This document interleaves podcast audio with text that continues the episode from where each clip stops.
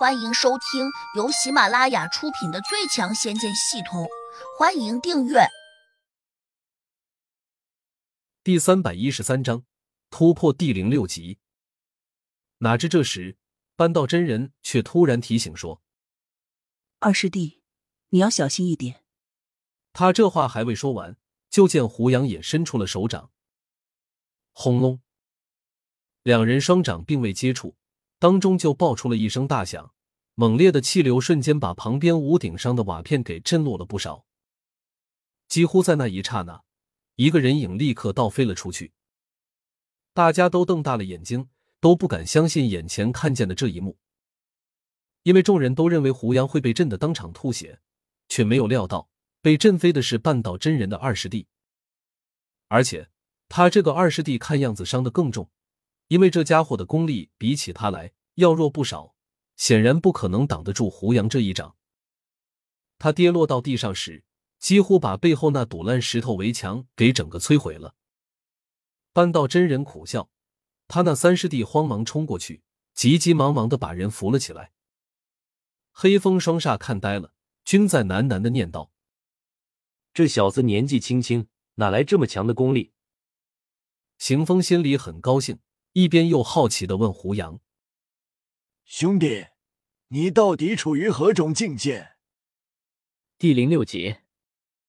胡杨淡淡的说：“嗯，刚刚才突破的。”你竟然已经修炼到第零六级了，有没有搞错？”邢风吃惊的叫道。场中除了一无所知的乔小苗外，所有人都惊呆了，即便是江阁。也觉得难以理解，因为就在刚才，他还一直认定胡杨最多就修炼到了地灵五级罢了。他本来想提出质疑，但却又聪明的闭上了嘴，因为刚刚胡杨才用最好的事实来证明了他的功力。若果他没有地灵六级的境界，又如何能轻松把半道真人的二师弟轻易震飞出去？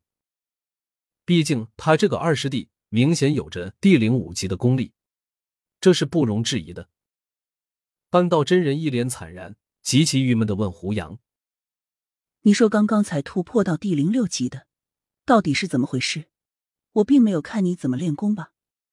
其实这个问题，江哥更想提出来，不过他赶在胡杨回答之前，首先纠正了一句：“不对，半道真人，我告诉你，刚才我师傅实际上修炼了半个小时。”你是猴子派来的逗逼吧？半个小时能修炼出什么东西来？半道真人一听就火大了，分明在责怪江阁，你找个理由也没有一丁点根据。哪知胡杨却轻描淡写的接着江阁的话往下说：“对，我就是在刚才修炼的那半个小时突破的。”你，半道真人差点就发作了，他突然想到自己受了伤，不易激动。当然。即使他没有受伤，再和两个师弟的力量，也断断打不过现在拥有第零六级的胡杨。他那个二师弟虽然被震飞了，但似乎并没有受重伤。他翻身爬起来，一瘸一拐的走到半道真人跟前，小声说：“师姐，这小子十分古怪，年纪轻轻，功力却如此之高，我们根本不可能是他的对手，赶紧撤吧。”半道真人冷峻着脸点了点头，伸手搭向了他那个三师弟，恨恨道：“撤，我们现在就走。”说完，三人转身便想离开，谁知这时胡杨却冷不防喝道：“站住！我这里不是什么茶馆酒店，可不是你们想来就来，想走就走的。”半道真人和他两个师弟均是一呆，随即停住了脚步，缓缓的转过身。他们的神情看起来有些紧张，半道真人更是咬牙切齿的问：“你还想怎样？”此刻，旁边观望的黑风双煞同样有点急促不安。他们也是冲着胡杨过来的，那么别人未必会准他们走。两人几乎都这样想，于是他们互相递了个眼色，也想开溜。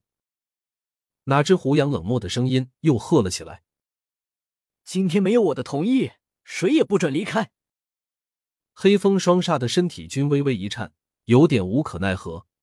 他们心里同时在犯着迷糊：这么年轻的一个小子，他所表现出来的功力，会不会是种假象？这后面另有高人为他撑腰。胡杨喝住了黑风双煞，这才又看向了半道真人，冷冷的问：“说吧，今天谁让你们来的？”半道真人一脸严峻，发狠道：“我凭什么要告诉你？你可以不说，我自然有办法让你说。”胡杨激进威胁道。半道真人脸色一沉，紧紧的盯住胡杨，似乎有点不相信。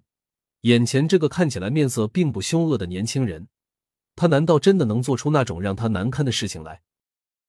谁也不知道胡杨到底会做什么。江格有些得意。半道真人，你最好还是老实回答。我师傅可不是什么大善人，你看看我，归初就是没有如他的意，现在全身爬满了虫子，求生不得，求死不能。可可，当然，我现在是心甘情愿认他为师傅的。江阁刚刚威胁了一半时，突然发现胡杨瞪了他一眼，心里莫名的有点慌张，赶紧又改口。他这个表情落在了半道真人眼中，后者顿时有点紧张。她终究是个女人，最怕身上爬满虫子。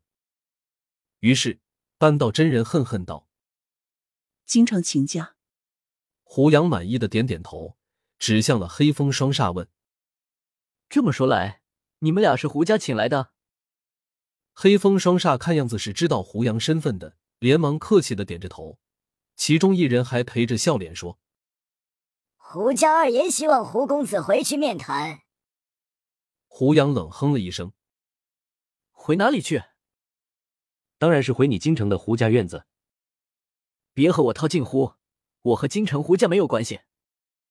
胡杨冷冷的回了他们一句，转头却问江阁：“你说吧，这些人该怎么处理？”江阁一呆，下意识的扫了场中众人一眼，吞吞吐吐的念道：“我听师傅你的。”黑风双煞可能担心胡杨出手，急忙说：“胡公子，我们只是拿了钱，奉命来请你回去，可没有要伤害你的意思。”